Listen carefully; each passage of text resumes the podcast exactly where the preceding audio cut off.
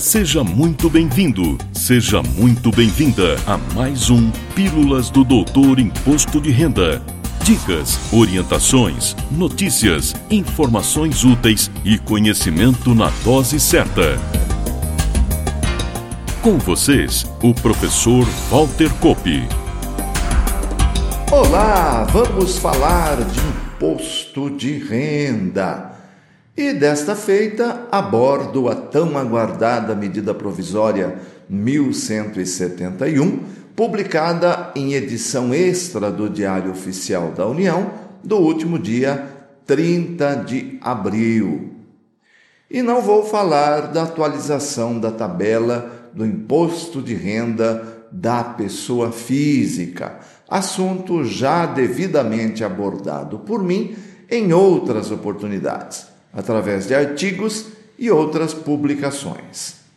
Hoje trago meu entendimento sobre as demais alterações legislativas contidas na MP, digamos, no polo que busca recompor a redução de receita advinda da atualização da tabela.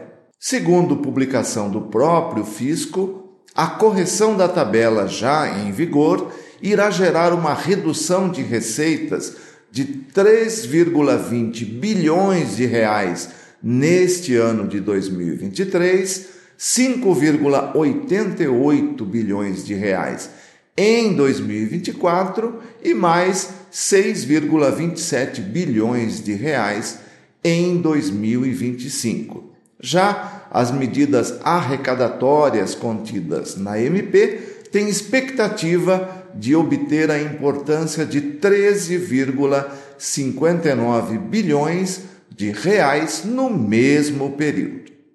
Antes de qualquer coisa, vale lembrar que se trata de uma medida provisória, cujo texto será apreciado pelo Congresso Nacional em até 120 dias, podendo surgir alterações em relação ao originalmente proposto pelo governo em especial com relação às alterações na tributação dos rendimentos da pessoa física no exterior.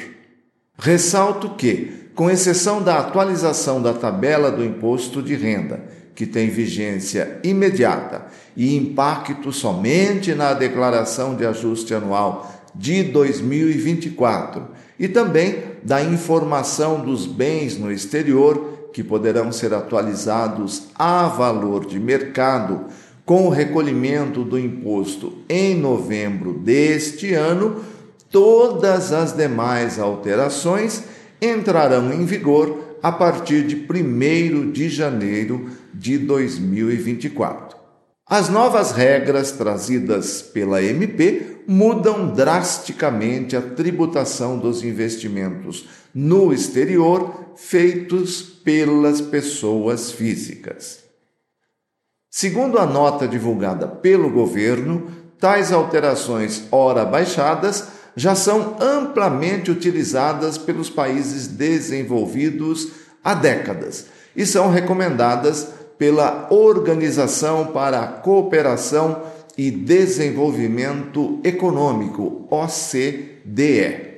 E começo pelo artigo 2 da medida provisória, que traz as novas regras de tributação dos investimentos financeiros realizados no exterior, que hoje são tributados pela sistemática do ganho de capital, pela qual conforme prescreve a Lei 7.713 de 88, valores de até 35 mil reais não são tributados por se enquadrarem no conceito de bens de pequeno valor.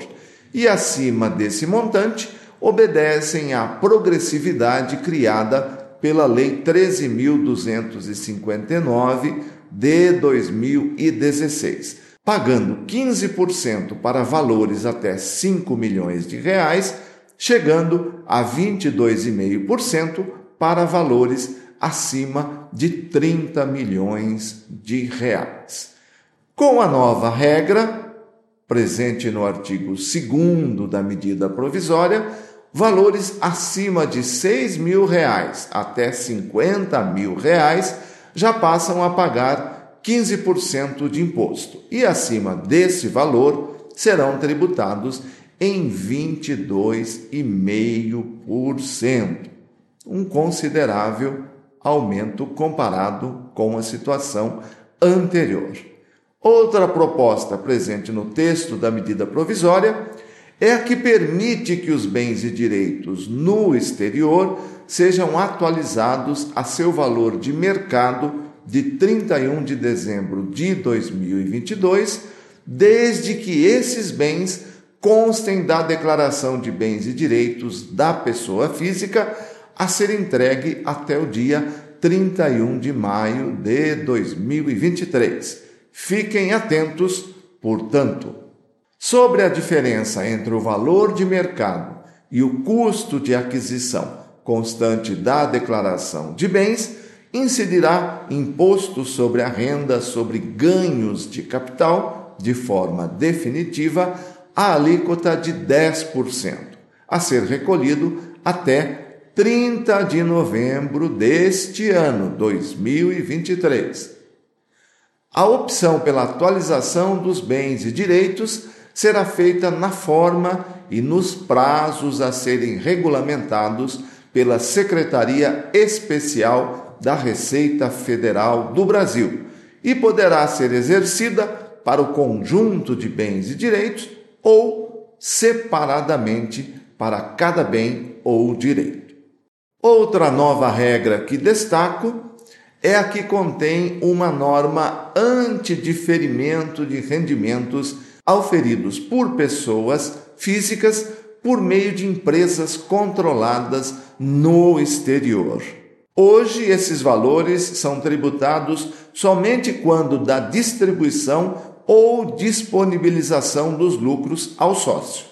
Com a nova regra, irá ocorrer a tributação automática dos lucros apurados por empresa estrangeira controlada por pessoa física residente no Brasil, com base em balanço levantado em 31 de dezembro de cada ano. Isso vai fazer com que resultados obtidos com offshores e trusts mantidas no exterior, que, pelo planejamento tributário hoje existente, retardavam ao máximo a distribuição desses lucros aos controladores, passem a pagar imposto de renda anualmente. Importante considerar que essas empresas, regra geral, são abertas nos chamados paraísos fiscais, onde gozam de pouca ou nenhuma tributação. E lembro também que o ordenamento jurídico brasileiro não permite a criação aqui da chamada Trust Company, como estratégia de proteção patrimonial, somente no exterior. E antes de encerrar, volto a lembrar que nosso novo portal de cursos e conteúdo, o Doutor IR Academy, está em pleno funcionamento. No momento, voltado para os escritórios e profissionais da contabilidade.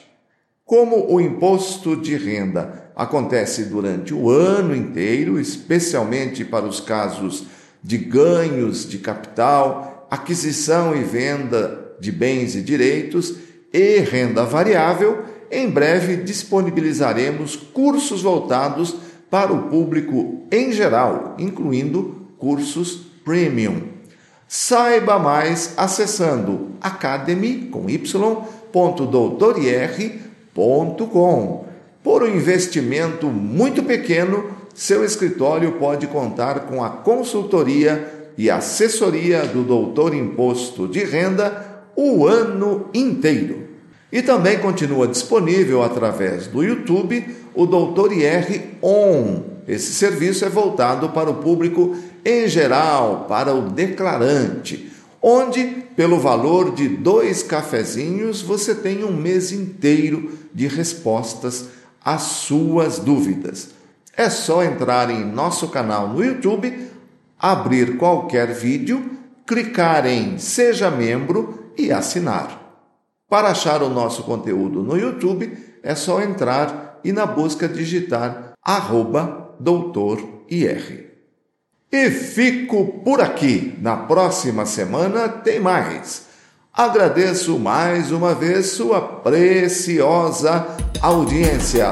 Valeu! Na próxima semana tem mais Pílulas do Doutor Imposto de Renda. Obrigado por ter ficado conosco.